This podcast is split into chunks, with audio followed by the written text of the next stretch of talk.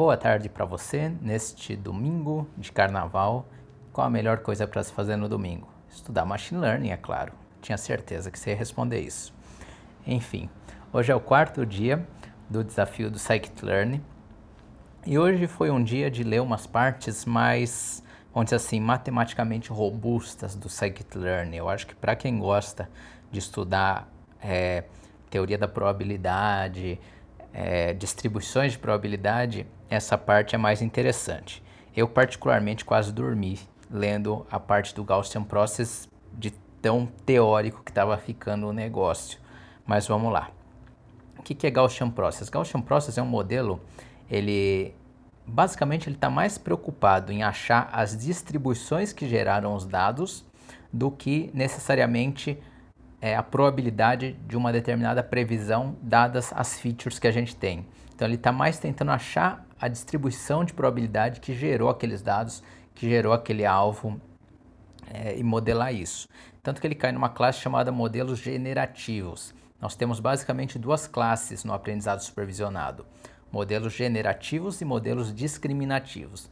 Discriminativos, alguns exemplos, a Random Forest, esses modelos mais tradicionais, que eles modelam a probabilidade condicional.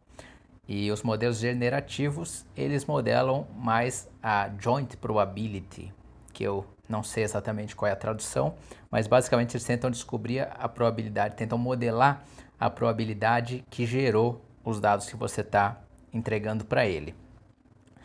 Tem um paper, pelo menos, mostrando que os modelos discriminativos tendem a funcionar melhor na questão de previsões. É, então, na prática, geralmente, eu particularmente nunca vi o um modelo generativo indo muito bem é, em competições e tudo mais. Então, é o que eu falei, esses modelos eles têm uma base matemática muito boa, mas, por exemplo, na própria documentação está escrito que ele acaba sendo ruim em dimensões mais altas. E isso é uma coisa que eu até já sabia, por quê? Porque a Bayesian Optimization, o modelo mais tradicional que se usa para fazer, é o Gaussian Process. Tanto que se você olhar o meu vídeo lá no YouTube, onde eu explico é, como que usa a Bayesian Optimization para tunar hiperparâmetros, você vai ver que é, eu uso o Gaussian Process lá. E só que mesmo assim, quando a gente está otimizando hiperparâmetros, quando você passa, vamos dizer, de 5 hiperparâmetros, o Gaussian Process já não consegue ter uma performance tão boa quanto uma Random Forest, por exemplo, como ter um modelo base ali para a tua otimização. Então, realmente, é, ele é um modelo muito interessante, ele é recomendado quando você tem poucos dados em poucas dimensões, que é quase nenhum caso, mas eu acho que talvez em séries temporais simples. No caso, o que seria uma série temporal simples? Uma série temporal com uma sazonalidade bem definida, com periodicidades bem definidas, é, que não tenha muito ruído, talvez seja interessante explorar esse tipo de modelo, mas em geral é um modelo que, que eu não vejo muito uso na prática.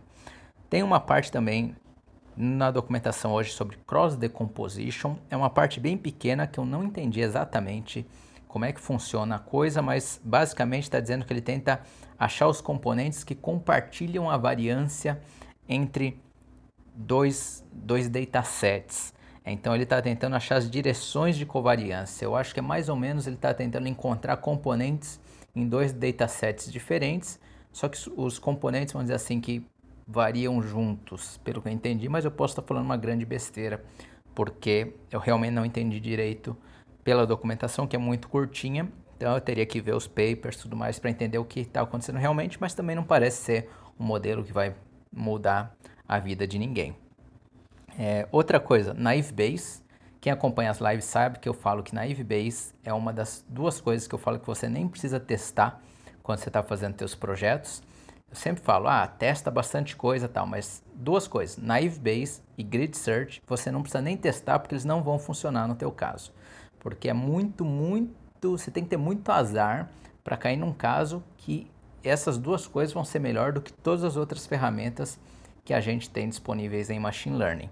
Então, leia sobre Naive Bayes na documentação, mas não use. Só leia para saber que ele existiu, igual a gente sabe que nos anos 70, 60, 50 existiam lá aqueles computadores gigantes tal. E se você foi no Museu do Computador já, tem lá, lá no Vale do Silício, você vê uns tubos que usava para armazenar dados tudo mais.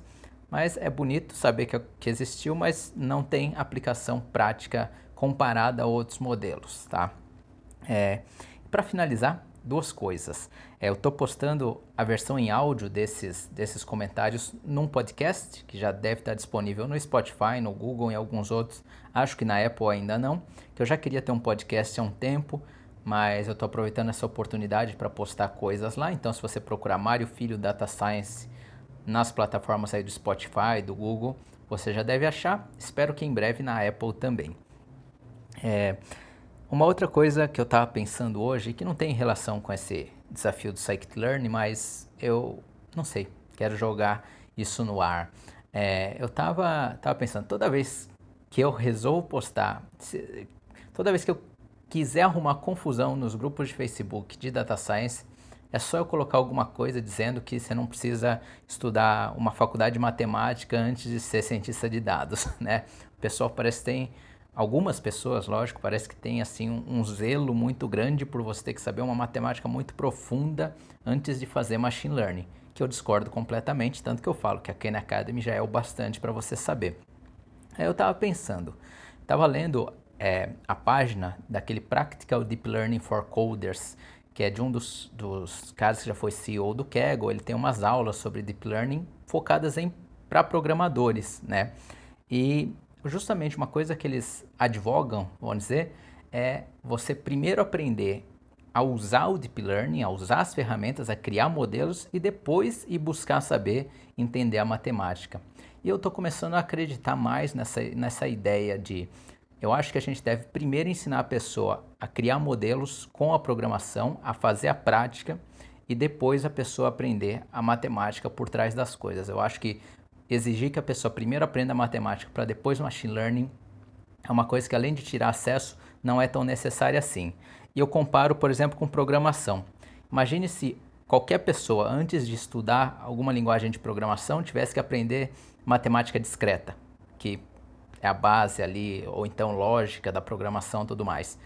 Eu não estaria falando com você porque certamente eu não teria aprendido programação se eu tivesse que aprender a matemática antes.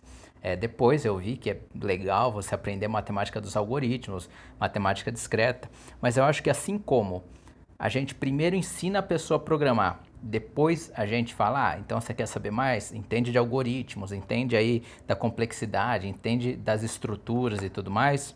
Eu acho que mas é, é, cada vez mais importante, e eu posso estar errado, lógico, isso é uma opinião, e, mas eu acho que cada vez mais parece o certo ser focar em primeiro ensina a pessoa a fazer um modelo, a criar um modelo, a usar um modelo, do que e depois você ensina ah, os detalhes matemáticos que esse modelo está é, tá, tá fazendo ali, como é que esse modelo funciona. Mas isso é mais um pensamento.